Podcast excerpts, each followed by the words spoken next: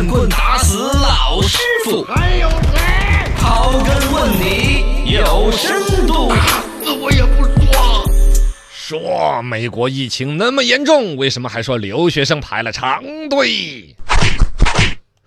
这两天的新闻大家可能关注，上海这一边呢，机场排着长队，哦那个队啊，就跟那个贪吃蛇的游戏一样的，拐了又拐，拐了又拐是。比如说是左边这一排这个柜柜台在办业务啊，是从右边这一排柜台的前边分成三个弯弯排了，再在这正办业务那个前面再排了三个弯弯人，就那么多呀？哦，将近一千米的队伍排着队办这个业务就。是留美呃反美的那个。哎，对就是哦去美国留学的留学生嘛，大家都那儿等着要登机嘛，然后就排了长队了何其之壮观！但另外一边的新闻，我们看到到美国那边的新冠疫情控制始终是不得力的啊对啊每日新增十五万感染者很危，险有人这说这中间是怎么弄的呢？嘎嗯，怎么敢回去呢？哎，这个里边其实有很多无奈是没办法的。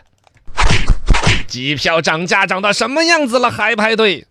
刚才说的排队那么壮观吧，其实机票还贵的不得了。哦，现在往美国那边分，经济舱的票涨到了两到三万，商务舱涨到了七到十万，嚯反正这个价格是相当不便宜了。但就在这种情况之下，大家都在说，哇，我们都买了几次票了，这一次能够买成都不错了，还是很愿意去的。人虽然很多，但是看起来秩序都还好，因为都是留学生嘛，高知家庭嘛，大家都还是安安稳稳的在这排队的。是但是呢，为什么排队排那么长？除了人多，其实有另外一个原因，大家是不在这行的不知道。嗯因为疫情期间，疫情政策要求准备的资料更多。哦，核酸呢？哎，对，核酸检测呀，大量的英文资料啊、证明啊、入境文件呐、反正都要一一进行核验，要输入电脑，值机时间本来就长。对，原先比如说办一个票机机票值机啊那些，比如两分钟搞定的事情现在就得七到十分钟。啊，而且还老有人到柜台来打蛋，哎，你好啊，请问哪个哪个，哦就给打断一下是，是是那个进度就累积起来就呃就累积起来就更慢一些。啊，那么为什么排长队？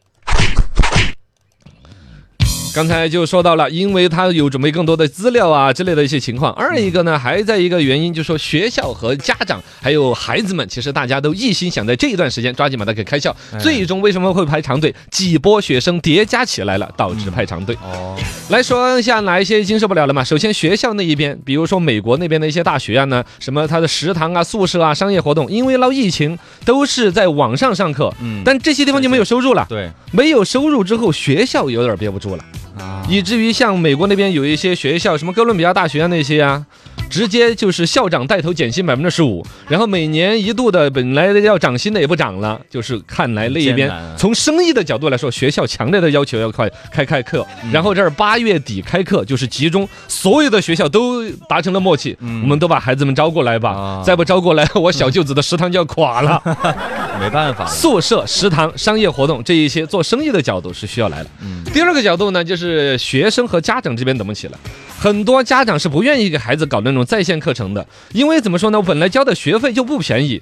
像这个哈佛大学和哥伦比亚大学，它的学费是四万九千美金和六点一万美金。嗯，六万美金的话，六六三十几十万一年，对，最终在上面上网课嗯，跟隔壁的侄儿上作业帮一样的。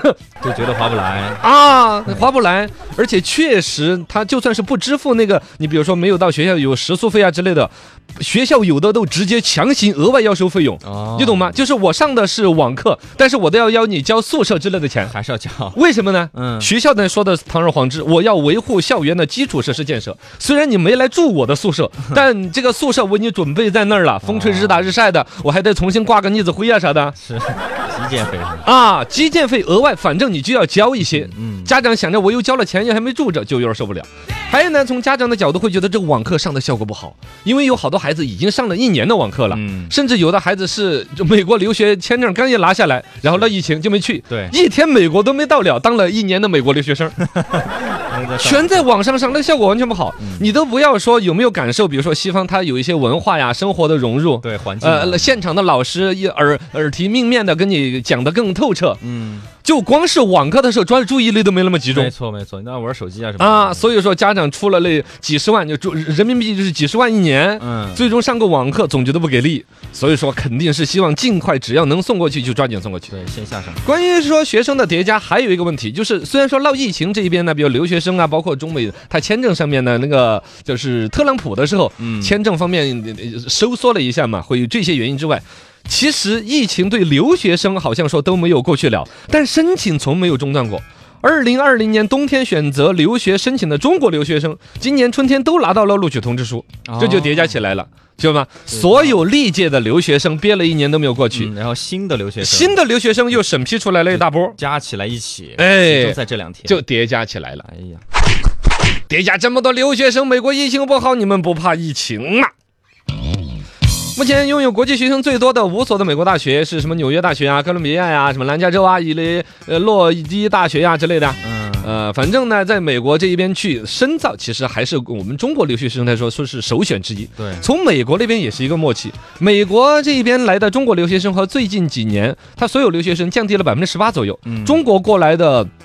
就占到百分之九啊还是怎么着？反正中国留学生从这个生意的角度是美国占比最大的，啊美国的所有的大学都很重视的。而从中国留学生，你说放眼出去要留学，日韩、美国、呃都欧洲啊是可以，但其实想的最多还是美国。啊，对，是吧，你说欧洲那些国家，你想哪儿？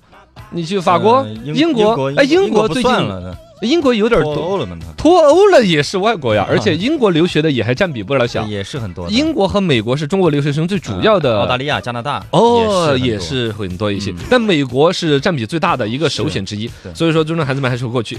而为什么这个疫情吓不了大家呢？嗯一个就是刚才各种憋慌了，两边学校和家长和孩子都急需要在一起学习了。